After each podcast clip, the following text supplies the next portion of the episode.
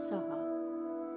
Dans le monde d'après, des ombres assagies croisaient en silence, à la volée, de drôles de personnages mutiques, au regard luisant et pénétrant.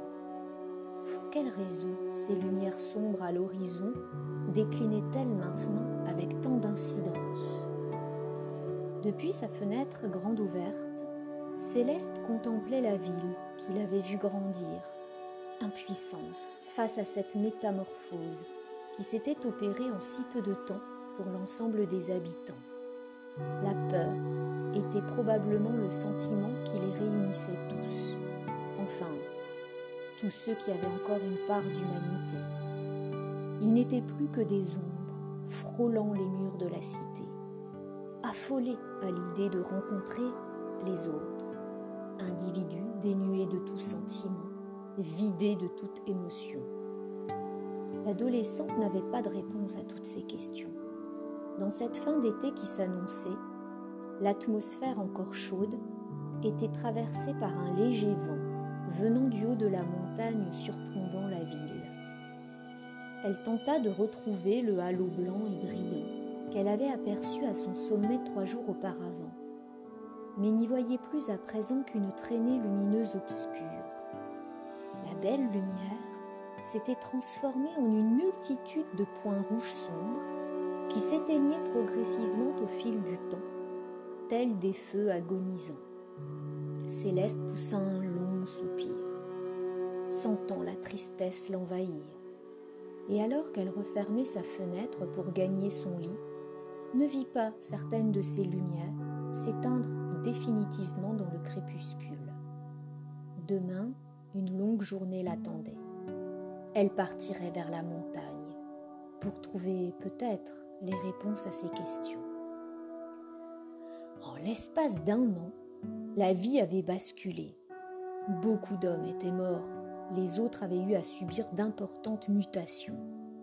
Étaient-elles génétiques ou en lien avec ce nouveau monde? Personne n'avait de réponse à ce jour.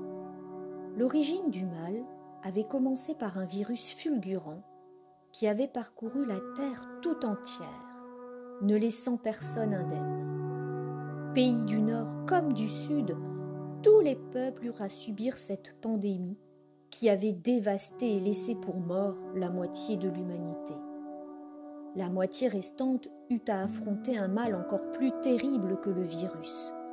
Une vague de violence hors norme semblait les contaminer les uns après les autres. L'anarchie régnait en maître. Haine et colère s'étaient emparées de certains humains. Plus rien ne les distinguait des animaux. Le chaos faisait la loi depuis plusieurs mois, jusqu'à ce jour de printemps, trois jours auparavant.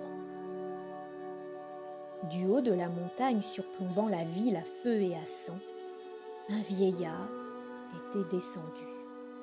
C'est ce jour-là précisément que l'adolescente vit pour la première fois la lumière apparaître en haut du sommet. L'homme était seul sans bagage, portant des habits trop grands pour lui et de vieilles sandales en cuir aux pieds. Il n'avait rien, hormis ce sourire incroyablement rayonnant qui l'éclairait en continu. Plus personne désormais ne souriait ni ne riait dans le monde d'après. Pour quelle raison aurait-on eu encore l'envie ou la force d'être heureux? Les familles avaient été frappées par la mort. Les survivants devaient affronter la faim, la maladie. La déchéance physique et mentale planait dans cette atmosphère apocalyptique. Les humains avaient perdu beaucoup. Être aimé, bien richesse, mais aussi beaucoup de leur humanité. Le jour dans les rues dévastées, lorsque Céleste et son père partaient en quête de nourriture c'était un spectacle de désolation qui s'offrait à eux. Maisons abandonnées, commerces pillés. Il fallait sortir armé car les agressions étaient devenues courantes. La nuit, il était tout simplement exclu de sortir de chez soi quand on avait encore la chance d'avoir un abri. Les rues de la ville n'offraient aucune sécurité. Mieux valait rester barricadé et attendre que le jour se lève. Ce jour-là, quand l'étranger descendit de la montagne, il s'assit en tailleur, au milieu d'un monticule de pierre, prenant place sur ce qui était autrefois l'esplanade de l'hôtel de ville. Il avait, au préalable, dégagé un emplacement en poussant les plus grosses pierres avec ses pieds. Et là, au milieu des ruines, il ne bougea plus. Posant la paume de sa main droite dans celle de sa main gauche, les yeux mi-clos. Il resta immobile dans cette position une dizaine de minutes avant d'attirer à lui un groupe d'individus à l'allure mauvaise. Les autres se mirent à l'insulter et à le frapper violemment. Tête, ventre, jambes, dos, aucune partie de son corps ne fut épargnée. Mais aucun cri ne sortait de sa bouche, l'homme restait impassible. Son corps était meurtri, son visage en sang, et pourtant, il gardait les yeux mi-clos et le sourire planait toujours. Caché derrière les restes de l'obélisque éboulé, Céleste avait assisté au spectacle. Lorsque les autres s'en allèrent, lassés de ce vieux sans réaction, elle alla rapidement le voir pour lui porter secours. Mais déjà, l'étranger s'était remis assis, semblant totalement ignorer la douleur, ne se départissant pas de son incroyable sourire. La jeune fille s'installa à ses côtés, fascinée par cet homme qui semblait au-delà de toute souffrance humaine, et tenta d'adopter la même posture que lui. Imitant ses gestes, elle pensait peut-être amener à elle la même tranquillité. Aucun phénomène extraordinaire ne se manifesta malgré toute la conviction de la jeune fille qui se mit alors à questionner le vieil homme sur les raisons de sa joie apparente. Ce dernier consentit à sortir de son état méditatif pour lui répondre. Je suis heureux parce que mon esprit est apaisé. Tout n'est plus que ruine autour de nous. Le monde vit beaucoup de souffrances et les êtres ne sont pas épargnés. Mais je maintiens mon esprit en paix, car il est le seul refuge possible. Rien n'est différent aujourd'hui dans ce monde d'après de ce que l'humanité a connu précédemment. Les souffrances liées à la naissance, au vieillissement, à la maladie, à la séparation et à la mort ont existé de tout temps. Céleste se mit à réfléchir, tentant d'opposer à cet orateur bien sûr de lui un ou deux contre-exemples. Mais chacune de ces propositions la ramenait vers l'une ou l'autre des souffrances énoncées par le vieux. Ce dernier n'avait pas tort. Leur vie d'avant n'était guère différente.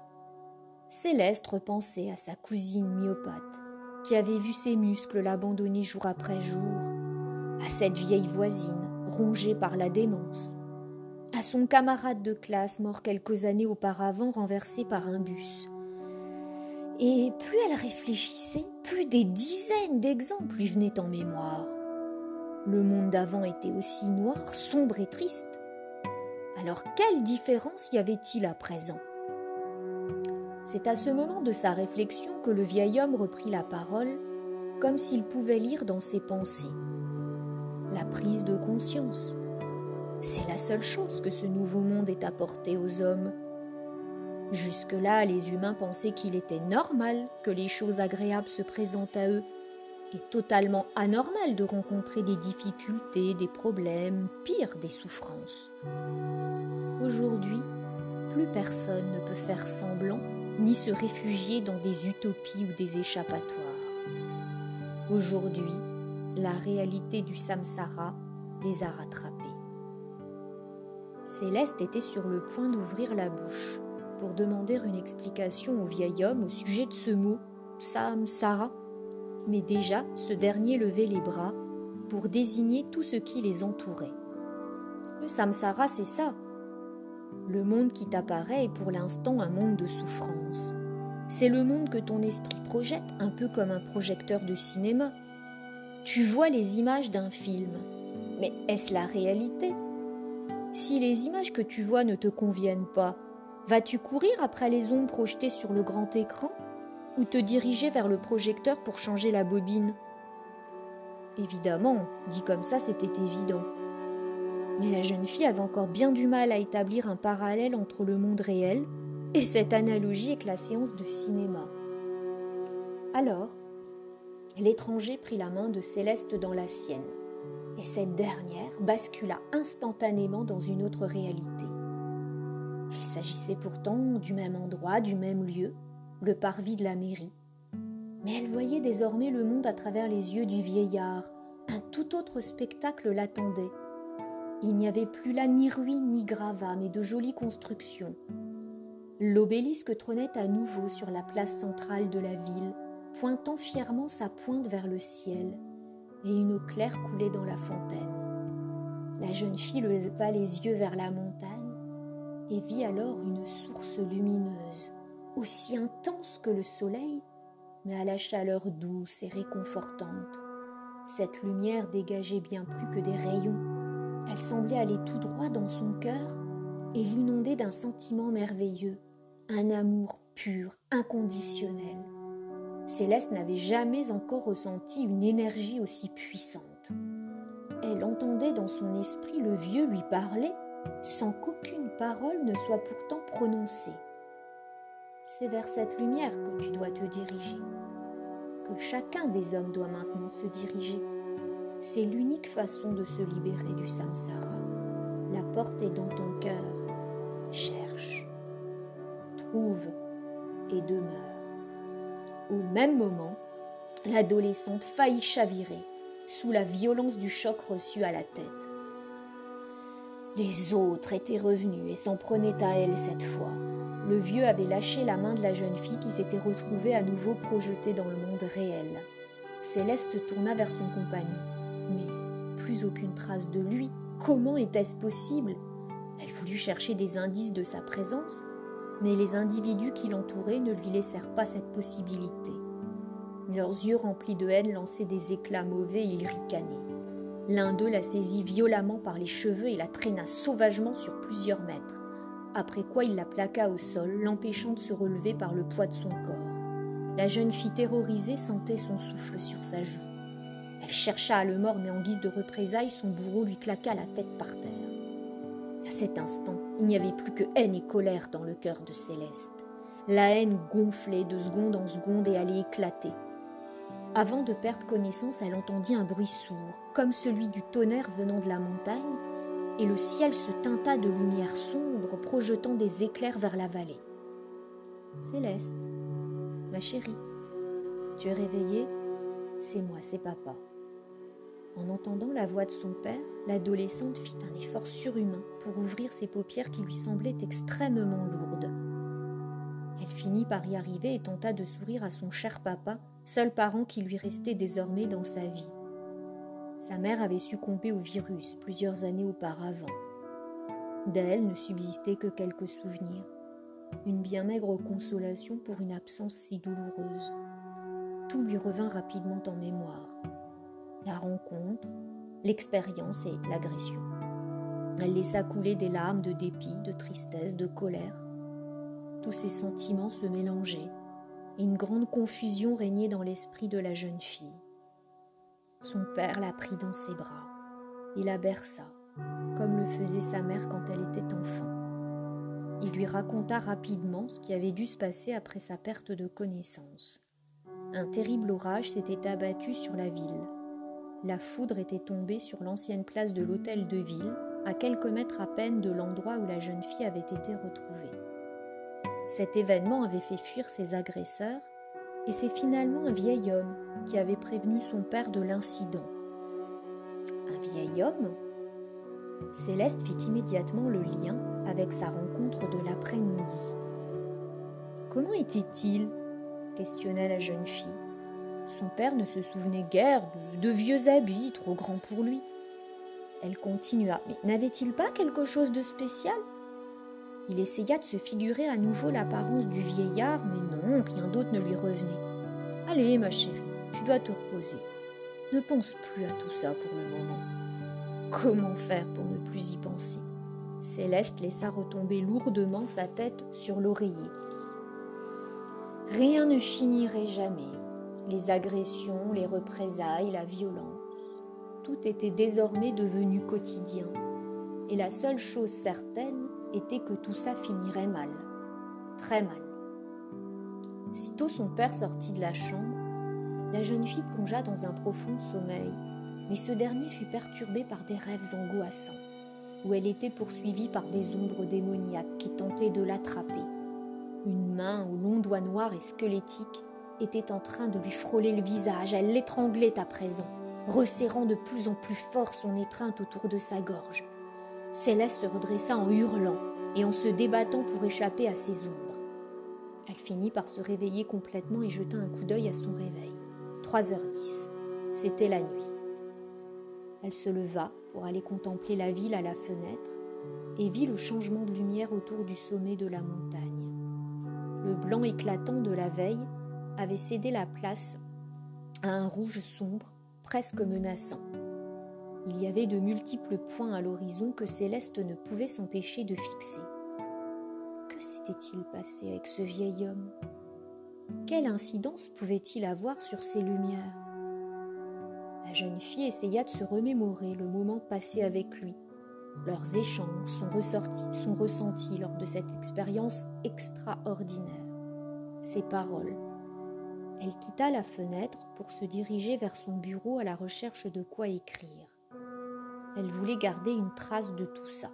Ne trouvant pas de feuilles vierges, elle se saisit d'une ancienne carte postale et y griffonna quelques mots. Apaisée par ce geste, elle prépara un sac dans lequel elle mit un pull, une bouteille d'eau, quelques barres de céréales et la carte. Elle avait pris sa décision. Dès qu'elle serait de nouveau sur pied, elle irait vers le haut de la montagne, à la recherche du vieux. Les jours suivants lui semblèrent très longs. Céleste passait le plus clair de son temps dans sa chambre, alternant sieste, lectures et repas.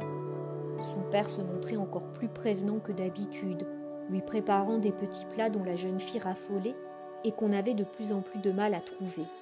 La viande notamment était devenue denrée rare. De nombreux habitants survivaient en cultivant eux-mêmes leurs légumes. Il y avait peu d'élevage, la plupart des animaux s'y prêtant jusque-là ayant disparu avec le virus.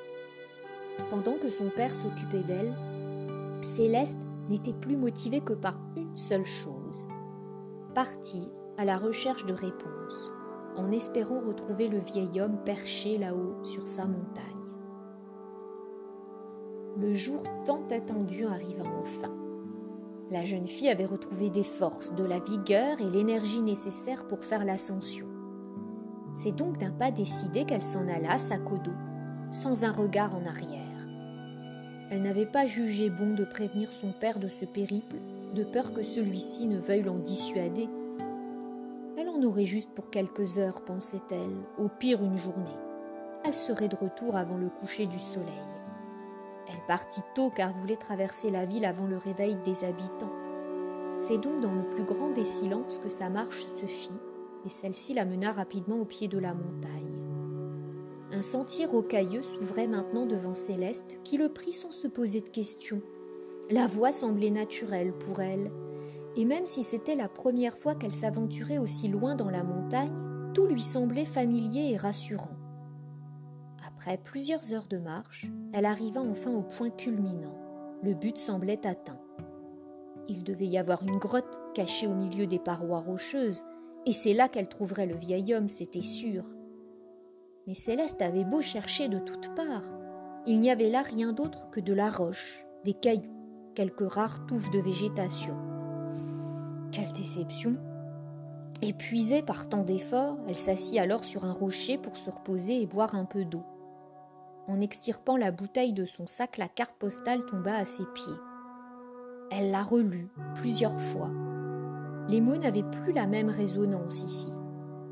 En les prononçant, Céleste avait la sensation de réciter un mantra secret qui lui donnait la clé pour accéder à ses réponses. Elle s'assit en tailleur, posa sa main droite dans la paume de sa main gauche ferma les yeux et se concentra sur sa respiration pendant de longues minutes, peut-être bien des heures. C'est alors que la réalité bascula à nouveau pour faire place à une autre dimension, beaucoup plus vaste, et que Céleste le revit. Le vieillard était revenu, mais cette fois quelque chose avait changé. Il semblait plus majestueux, avait revêtu de nouveaux habits, taillés dans un tissu cousu de fil d'or d'une finesse extrême. L'homme semblait plus fort, plus grand, plus jeune que dans ses souvenirs, mais c'était pourtant bien lui. Comme la première fois, il ne lui parla pas, mais communiqua en pensée. On dirait que ta quête s'achève ici. Tu as réussi à te libérer du samsara par la force de ton esprit. Savoure à présent cette quiétude.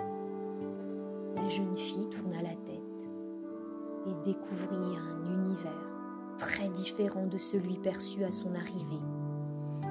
Il n'y avait plus ni rocher, ni sentiers rocailleux, ni montagnes. Il n'y avait plus ni monde d'avant, ni monde d'après.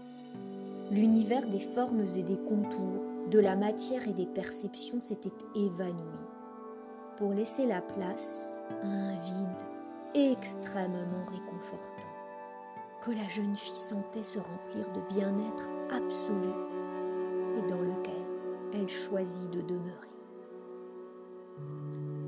bientôt une semaine que sa fille s'était comme volatilisée. Le père de Céleste, rongé par l'inquiétude, avait déjà sillonné toutes les rues de la ville, mais aucune trace de l'adolescente. Alors, il décida de s'aventurer vers la montagne, seul endroit encore inexploré. Il ne restait plus que ça. Il n'était pas question de penser au pire, il voulait garder espoir. En arrivant au sommet, il accéléra le pas car venait d'apercevoir au loin ce qui semblait être un sac à dos. Il se mit à courir jusqu'à l'objet qu'il reconnut immédiatement. Ce sac était bien celui de Céleste, mais aucune trace de sa fille.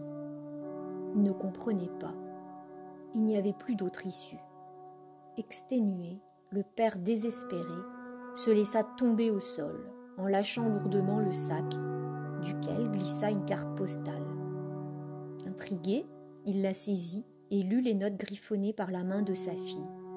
Cherche, trouve, demeure. Au même instant, alors qu'un halo blanc et brillant se formait à nouveau au-dessus de la montagne, un vieil homme surgit de nulle part. Il était seul, sans bagage, portant des habits trop grands pour lui et de vieilles sandales en cuir aux pieds. Il n'avait rien, hormis ce sourire incroyablement rayonnant qui l'éclairait en continu. Plus personne désormais ne souriait ni ne riait dans le monde d'après. Pour quelle raison aurait-on eu encore l'envie ou la force d'être heureux?